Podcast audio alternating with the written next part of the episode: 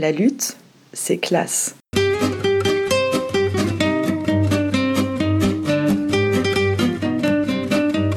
Bonjour à tous et toutes. Ce nouvel épisode du podcast La lutte c'est classe va être consacré à une lutte en cours, celle des ouvriers de la logistique à l'entrepôt Géodis de Gennevilliers, qui sont dans leur troisième semaine de grève. Pour leur donner la parole, nous nous sommes rendus sur le piquet de grève et vous allez donc entendre plusieurs interviews de grévistes et des interventions lors d'une assemblée générale.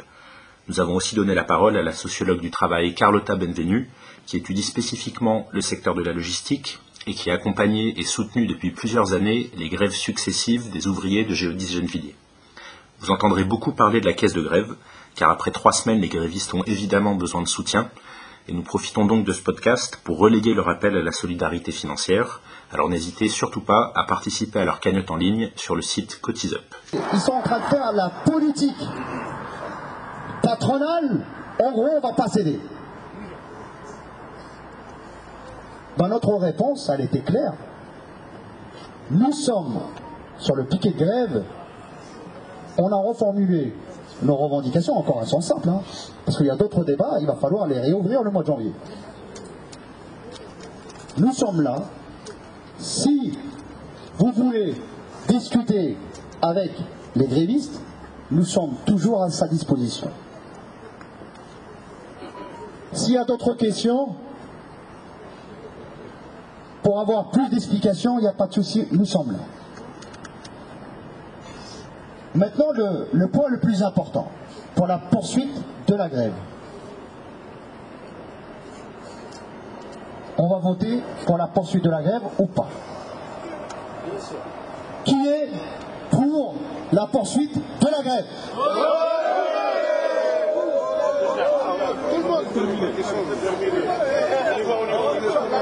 Bah, Encore une fois, à unanimité. Le message est clair pour notre direction.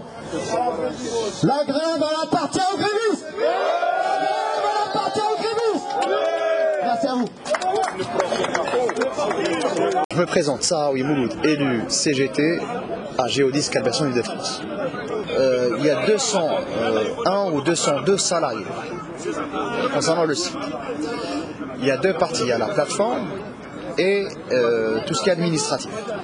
Sur la plateforme, il y a 12 salariés euh, composés par des ouvriers, et les ouvriers, c'est les manutentionnaires, c'est les caristes, et il y a une autre catégorie, c'est des employés, qui travaillent sur la plateforme, des agents de maîtrise et des cadres. Sur l'ensemble des ouvriers, ils sont quasiment à 100% grévistes.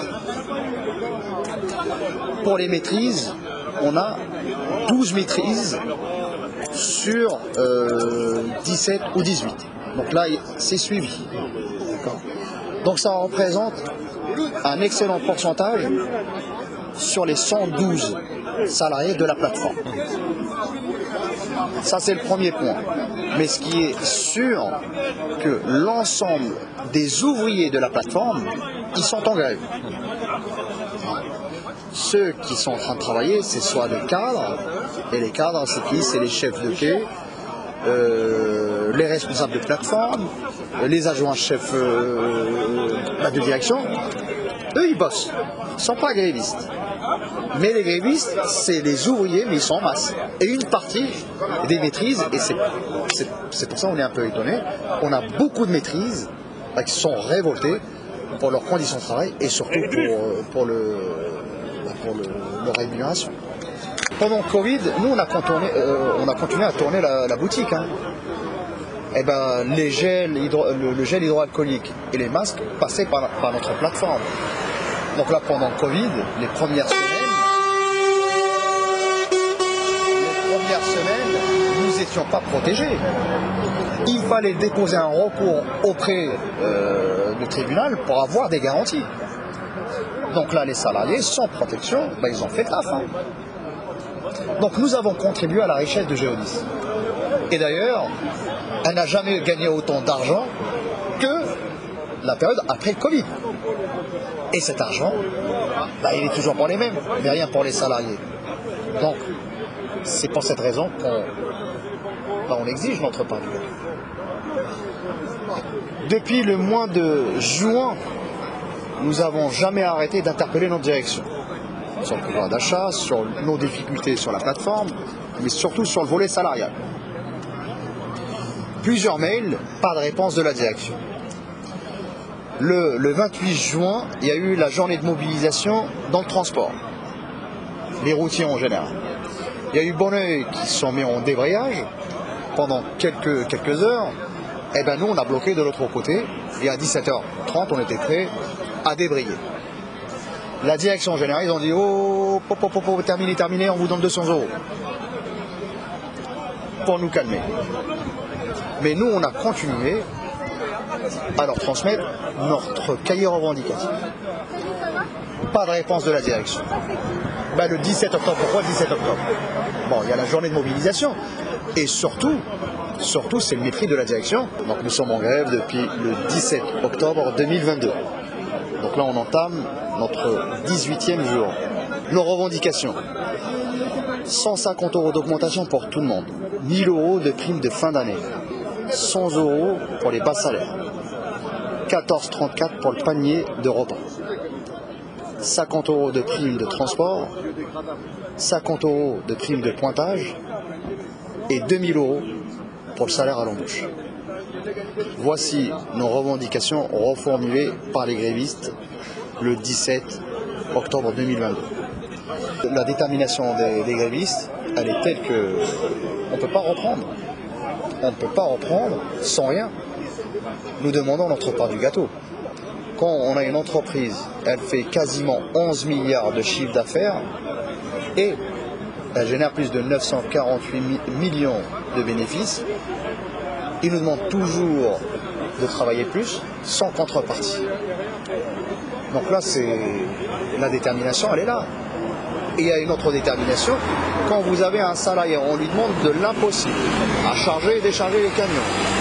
Pas un seul, pas deux, pas trois, allant jusqu'à quatre semi-remorques, voire cinq semi-remorques, pour une seule personne. À décharger des colis standardisés et des colis hors gabarit. Plus les animaux vivants, plus les MD MD, matière dangereuse mat- matière dangereuse. Et quand ils voient que ils ont du mal à boucler leur fin de mois, ben, ils touchent entre 1350 à 1400 euros pour l'équipe de soirée. Et allant jusqu'à 1450 voire 1500 euros, prime comprise, prime de nuit, prime de panier, les heures de nuit, ils sont à 1500 euros net. C'est de la folie pour l'équipe de journée, ceux qui n'ont ni prime de nuit, ni prime de repas, bah, ils sont au SMIC. Ils ont leur salaire de 1676 euros et on leur retient la mutuelle de 128 euros, voire de 130 euros. Qu'est-ce qu'il leur reste? Bah, ils, sont, ils sont autour de 1100 euros. Bah, les mecs, bah, ils peuvent pas tenir pour tenir un piquet de grève comme le nôtre, bah malheureusement, ça passe par la caisse de grève. Notre direction, ils sont puissants. Bref, je crois qu'ils sont puissants. Ok, peut-être qu'ils ont chéquier. Donc ils jouent la montre. Ils savent très bien que les salariés grévistes, bah en fait, ils sont déjà dans le rouge. Et s'ils n'ont pas d'argent, bah, ils sont encore dans la merde. Donc là, pour tenir la grève et pour les plier une fois pour toutes, il faut que notre caisse de grève soit à la hauteur de notre lutte. Je m'appelle Idriss Taleb, j'ai 35 ans. J'ai commencé en intérim en 2006, j'ai été embauché en 2010. Ça fait bientôt 13 ans, je touche euh, 1400 euros. Moi, je travaille partout, chargement, déchargement, euh, traite mes coulées, on pointe. Et voilà, on a, on a presque 3, 300 camions par jour qui arrivent. Il faut les décharger, il faut les charger le plus vite possible pour qu'ils partent à l'heure. On a commencé cette euh, grève parce que le- quand, on ouvre le frigo, il n'y a, plus rien dans, le, le frigo. C'est là les salariés. Chaque mois, ils, de- ils demandent euh, des acomptes sur, euh, sur avancement sur le, salaire. Chaque mois, on demande ça. La paye il rentre le, le- le 29, on est en découvert le 5. Et du coup, euh, les salariés, ils ont dit c'est pas possible, il faut qu'ils mettent le salaire. Le bas salaire, quand on touche 1300 euros, 1400 euros, c'est pas possible. On demande juste qu'ils négocient, c'est tout. On est en grève depuis le 17 octobre. Et jusqu'à aujourd'hui, là, on a voté encore la, suite de la grève et on a décidé de continuer la grève. Et j'espère que la direction qui va se mettre autour de la table, qu'ils arrêtent de se foutre de, notre gueule. On va y aller jusqu'au bout. La lutte continue et j'espère qu'on aura du monde qui vont venir nous soutenir pour euh, tenir euh, jusqu'au bout. Bonjour Carlotta, toi tu travailles sur la logistique depuis plusieurs années. Et donc est-ce que euh, cette grève-là à l'entrepôt Géodis de, de Gennevilliers, qu'est-ce qu'elle révèle sur le secteur de la logistique et sur sa dynamique actuelle, notamment au niveau économique et depuis le Covid? Bon, ce n'est pas la première grève dans ce site, mais effectivement, euh, celle-ci, elle a, euh, à mon sens, de particulier de venir après cette séquence de Covid, de confinement, etc qui a euh, d'un côté euh, fait que pour une première fois peut-être la logistique, les ouvriers des entrepôts et tout le secteur en général a été un peu médiatisé et enfin euh, émergé comme tel qu'il est, c'est-à-dire un secteur qui est central pour le fonctionnement de l'économie française et de l'économie en général. Elle vient aussi après donc, cette période où ces travailleurs ont continué à travailler euh, dans des conditions très difficiles, en prenant euh, des risques aussi, des risques sanitaires, euh, de contamination, etc. Et ils ont été parfois même présentés, hein, comme d'autres salariés, comme des premières lignes, comme des des zéros du Covid. Et ils se retrouvent, après cette phase, avec les mêmes entreprises qui les embauchent, qui ont fait des profits énormes, euh, des profits liés bon, à des dynamiques générales du secteur du transport et de la logistique euh, euh, dans le Covid, mais aussi en ce qui concerne ce type d'entrepôt, à l'explosion du commerce en ligne pendant le confinement. Donc des entreprises qui ont fait des, des, profits très très importants et des salariés qui se retrouvent toujours dans la même situation avec euh, des conditions salariales euh, très problématiques. Hein. Ici, on a des, ouvriers qui sont en grande partie euh, au avec des conditions de travail très dures, très pénibles, etc. Et l'inflation qui augmente en même temps. Donc il y a une vraie difficulté à s'en sortir, alors que pendant un certain temps, on a été montré comme ceux qui étaient là pour sauver l'économie française. Ce qui a un peu déclenché cette grève, c'est aussi, mais les salariés l'ont dit plusieurs fois, la découverte des primes exceptionnelles qui ont été accordées aux dirigeants de l'entreprise alors que euh, ces salariés-là n'ont euh, pratiquement rien eu. Donc les revendications, elles sont principalement euh, salariales, ce qui est très intéressant. Et alors je sais qu'on avait entendu un peu parler il y a quelques années de, des proximités, voire participation d'ouvriers de la logistique aux Gilets jaunes, mais un peu moins au mouvement syndical et à la forme grève classique. Donc est-ce que les entrepôts, c'est des déserts syndicaux? Alors il y a des difficultés. Il y a des difficultés évidentes à la syndicalisation et à l'action collective dans ce secteur qui sont liées tout d'abord à l'usage massif qui est fait de l'intérim. Euh, dans cet entrepôt, euh, c'est euh, là, on est à presque 70 intérimaires, il me semble qu'ils nous ont dit, en tout cas pendant les pics de production, c'est-à-dire vers Noël qui va bientôt arriver, on a la moitié de la main-d'œuvre qui est souvent en intérim. Donc fragmentation statutaire des collectifs de travail, précarité, euh, etc. Euh, tout un tas de choses qui font qu'il euh, est difficile de se mobiliser. C'est pour ça. Mais voilà, comme tu me demandais, ce n'est pas des déserts syndicaux pour plusieurs raisons. Enfin, bon, en tout cas, ce n'est pas des déserts du militantisme ou de la résistance au travail. On observe, on a observé une participation massive de ces ouvriers. Alors ici de géodisme, mais pas que, aux mouvements sociaux plus larges, hein, des gilets jaunes, mais pas seulement. Euh, des mouvements euh, syndicaux euh, contre la réforme des retraites, etc. On observe aussi, en tant que sociologue du, travail, des formes de résistance quotidienne au travail par le biais de bon, stratégies de mobilité, on a le choix des entrepôts ou aller travailler par les intérimaires, mais plein d'autres choses. On a, on a, assisté aussi, on a essayé de le décrire un peu avec le GEL, le groupe d'enquête sur la logistique, à des formes de euh, autodéfense sanitaire pendant le Covid qui euh, ont fait émerger des formes de solidarité aussi euh, malgré donc toutes ces formes de fragmentation et de division des collectifs de travail.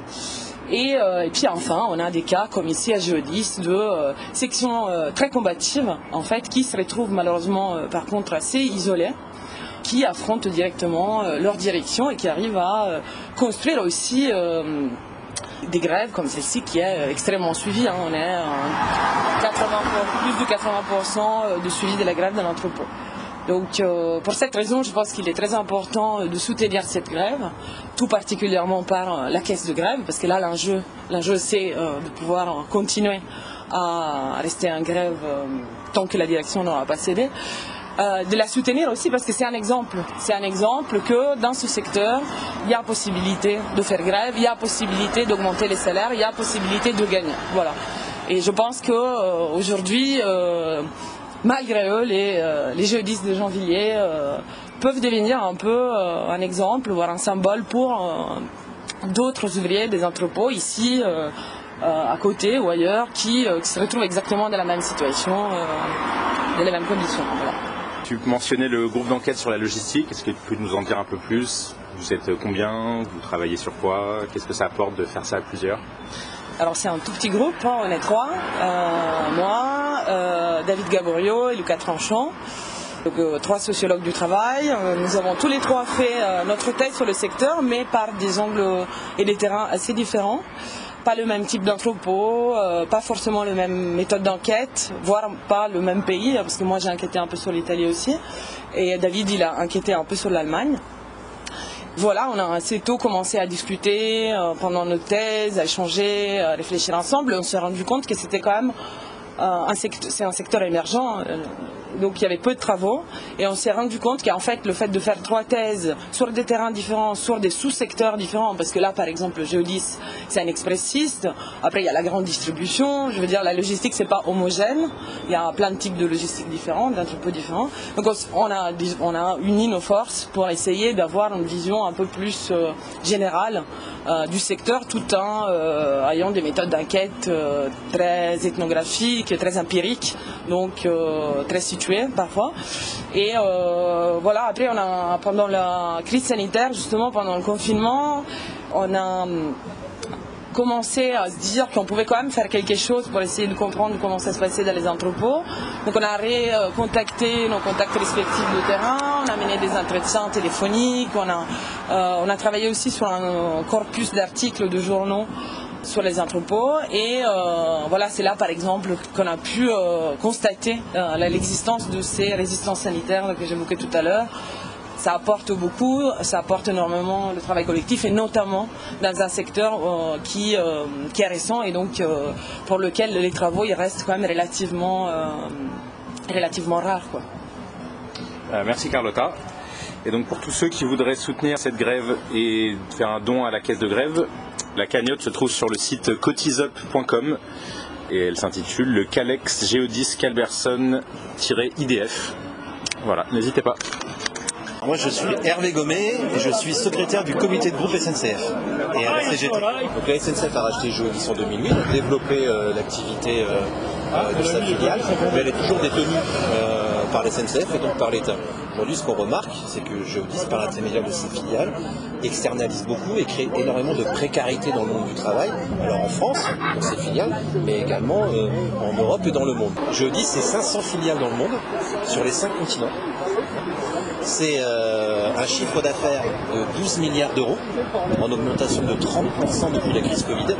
Et on s'aperçoit que finalement, derrière une entreprise publique qui appartient à l'État français, qui euh, a une politique, euh, on va dire, RSE, environnementale, qualifiée. C'est parce que c'est des requins du capitalisme il y a des filiales. Et aujourd'hui, le groupe SNCF, c'est 270 000 salariés, seulement 130 000 cheminots travaillent pour le ferroviaire, donc il y a plus en fait de salariés de droit privé sur d'autres filiales de transport que de finalement de, cheminots qui le cœur d'activité de la SNCF.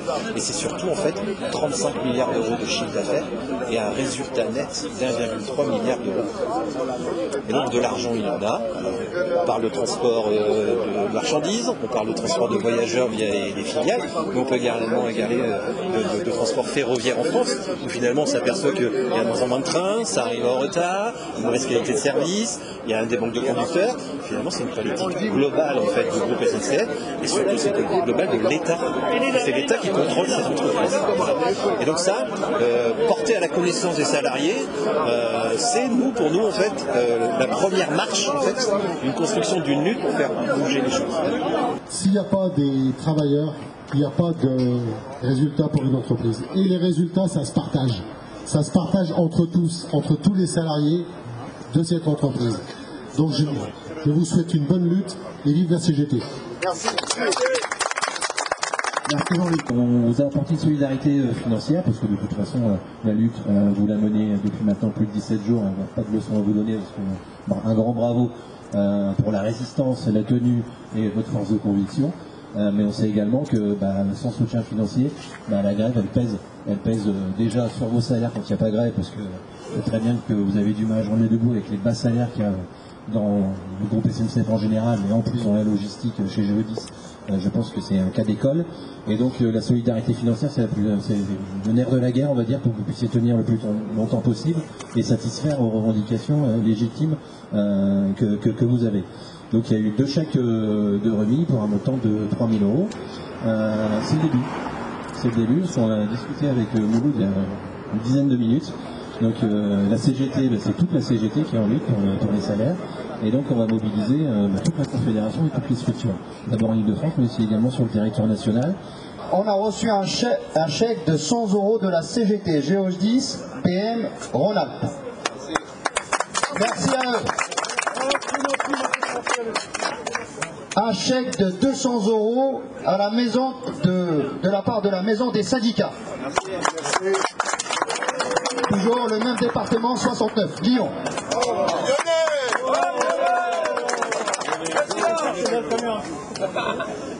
300 euros. La Strat CGT du Grand Lyon. 69, c'est toujours à l'honneur.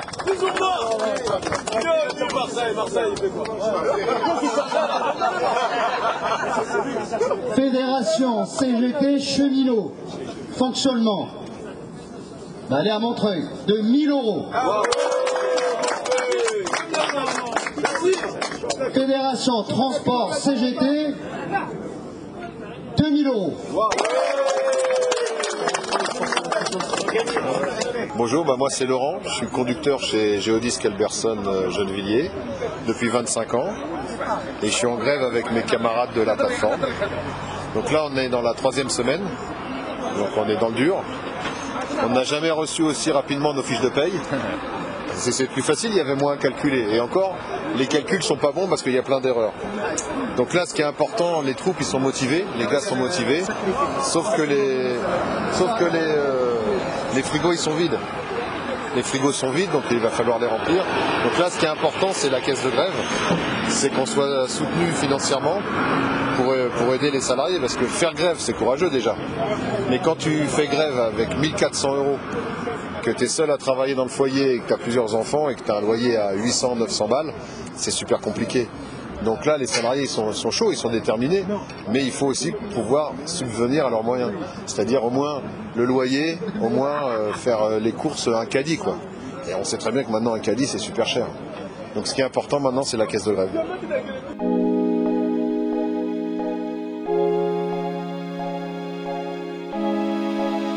Spectre.